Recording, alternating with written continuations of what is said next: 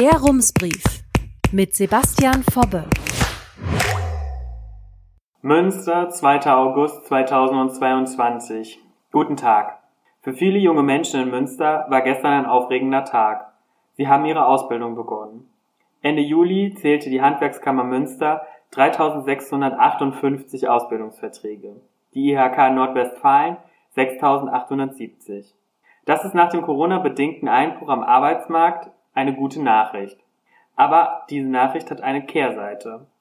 Rund 1400 Jugendliche finden im Münsterland keinen Ausbildungsplatz, obwohl fast 5000 Stellen frei sind. Mit dem viel zitierten Hang zur Akademisierung oder angeblichen Bildungsmangel hat das aber wenig zu tun. Im aktuellen Berufsbildungsbericht werden hingegen mehrere Punkte genannt, die die Suche nach einem Ausbildungsplatz erschweren. Wer älter als 20 Jahre ist, keinen deutschen Pass hat, von der Hauptschule kommt und oder schon eine Ausbildung abgebrochen hat, hat es deutlich schwerer am Ausbildungsmarkt. Man könnte es aber auch platter formulieren. Die Ausbildungsbetriebe betreiben eine Bestenauslese. Denen, die durchs Raster fallen, will die Bundesregierung mit einer Ausbildungsgarantie helfen. Das würde auch bedeuten, dass eine duale Ausbildung in jedem Fall möglich ist, zur Not mit überbetrieblichen Angeboten. Einen solchen Rechtsanspruch auf eine Berufsausbildung gibt es seit 2017 in Österreich für Jugendliche und junge Erwachsene bis 25 Jahren. Das Problem ist nur, die deutsche Wirtschaft will diese Ausbildungsgarantie nicht. Sie findet, es gäbe schon genug Lehrstellen, was ja auch die Statistik belegt. Sie sieht eher einen Bewerbermangel, was aber am demografischen Wandel liegt. Aber ob diese Ausbildungsgarantie überhaupt eingeführt wird, ist sowieso fraglich. Die Große Koalition hatte sie 2013 auch schon im Koalitionsvertrag. Wechseln wir das Thema. Manchmal erscheinen Studien, bei denen man sich fragt, hätte man sich das nicht auch gleich denken können? Das Deutsche Institut für Wirtschaftsforschung hat vor kurzem so eine Studie veröffentlicht. Die vier an der Studie beteiligten Volkswirtinnen beweisen darin, wer wenig verdient, spürt die Inflation besonders stark. Und wenn die Preise weiter steigen, sollten Haushalte mit geringem Einkommen stärker entlastet werden. Aha. Für Einkommensschwache hat die Bundesregierung bereits ein Entlastungspaket geschnürt. Nur vergisst das eine Gruppe, die die Inflation besonders empfindlich trifft. Studierende. Sie profitieren nur vom 9-Euro-Ticket, weil sie noch bis Ende August den bundesweiten öffentlichen Nahverkehr mit ihrem Semesterticket nutzen können und auch die Kosten fürs Semesterticket erstattet bekommen.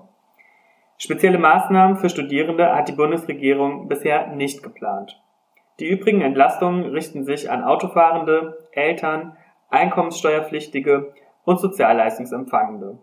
Aber auch die gestern in Kraft getretene BAföG-Reform fängt die Inflation nur unzureichend ab. Ab dem Wintersemester 2022-2023 soll der Grundbedarf beim BAföG von 427 auf 452 Euro steigen. Das sind 5,75 Prozent mehr. Allerdings liegt die Inflationsrate laut Statistischem Bundesamt mit 7,5 Prozent deutlich höher. Das ärgert die Hochschulrektorenkonferenz und das Deutsche Studierendenwerk. Sie fürchten, die Studierenden könnten in Geldnot geraten, wenn die Energie- und Gaspreise steigen. Schlimmstenfalls könnte der Gasmangel bedeuten, dass das Wintersemester wieder online unterrichtet werden soll. Diesmal nicht, um das Coronavirus einzudämmen, sondern um Energie zu sparen. Der niedersächsische Wissenschaftsminister Björn Thümler von der CDU hat zum Beispiel angeregt, man könne ja die Weihnachtsferien einfach verlängern, damit in den Hochschulen nicht so viel geheizt werden muss. Das Deutsche Studierendenwerk und die Hochschulrektorenkonferenz fordern aber wirkliche Hilfen.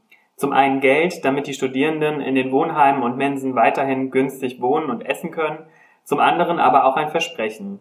Die Mensen, Kitas und Wohnheime sollen auch dann offen bleiben, wenn Gas und Energie knapp werden.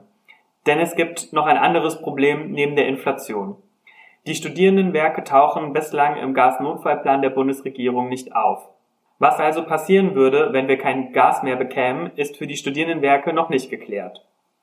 Erste Studierendenwerke haben darauf schon reagiert. In Göttingen schließt die Zentralmensa unter der Woche zweieinhalb Stunden früher als sonst.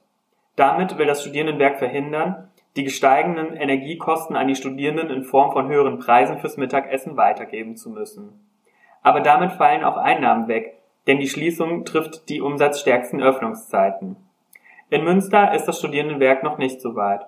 Schließungen oder kürzere Öffnungszeiten seien im Moment nicht geplant, heißt es auf Nachfrage. Die letzten Änderungen im Service und den Mensen habe es im Zusammenhang mit der Corona-Pandemie gegeben. Das war vor vier Monaten. Seitdem zahlen Mitarbeitende und Studierende fürs Essen und Trinken in der Mensa mehr.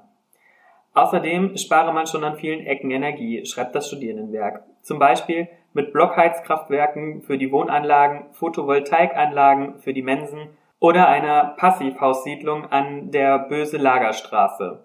Aber, Zitat, uns ist bewusst, dass all diese Anstrengungen und Maßnahmen natürlich nicht ausreichen, um die aus einer bereits im Herbst 2022 möglichen Gasknappheit resultierenden Preissteigerungen auch auffangen zu können. Zitat Ende. Das Studierendenwerk hat deshalb im Juni eine Arbeitsgruppe Energie gegründet. Sie soll sich in Abstimmung mit FH und Uni überlegen, wie man noch mehr Energie sparen kann. Im Herbst soll ein Plan fertig sein. Das Ziel sei, die Auswirkungen der Energie- und Gasknappheit für die Studierenden so gering wie möglich zu halten, schreibt das Studierendenwerk. Alles weitere ist noch unklar. Laut Studierendenwerk könnten im Falle einer Mangellage die Produktions- und Serviceabläufe in den Mensen und Bistros einschränkend angepasst werden. Anders gesagt, man müsste am Essen oder am Service sparen. Das will das Studierendenwerk Münster aber nicht. Es hofft auf eine andere Lösung.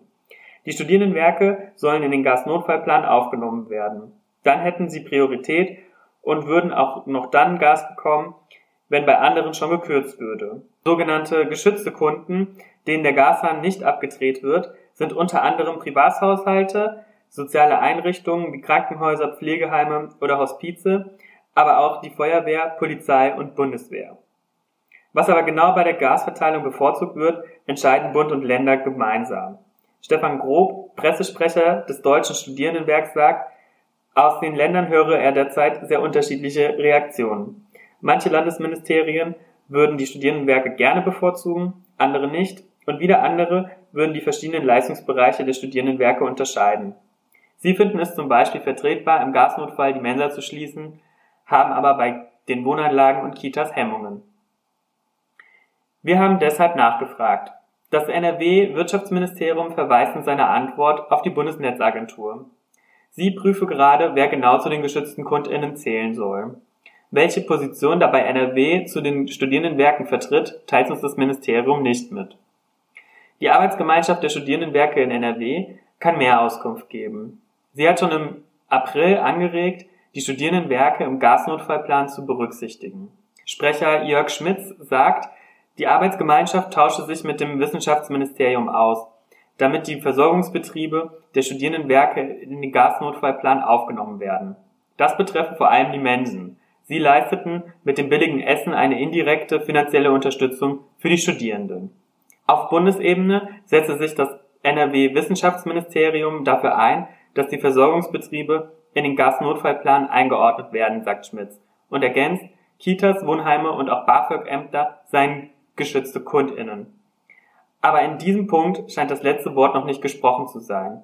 Denn sonst würden das Deutsche Studierendenwerk und die Hochschulrektorenkonferenz in ihrer Pressemitteilung wohl kaum fordern, dass in einem Gasnotfall die, Zitat, sozialen Angebote der Studierendenwerke wie insbesondere Mensen und Kitas aufrechterhalten und die Wohnheime zuverlässig weiter betrieben werden sollten.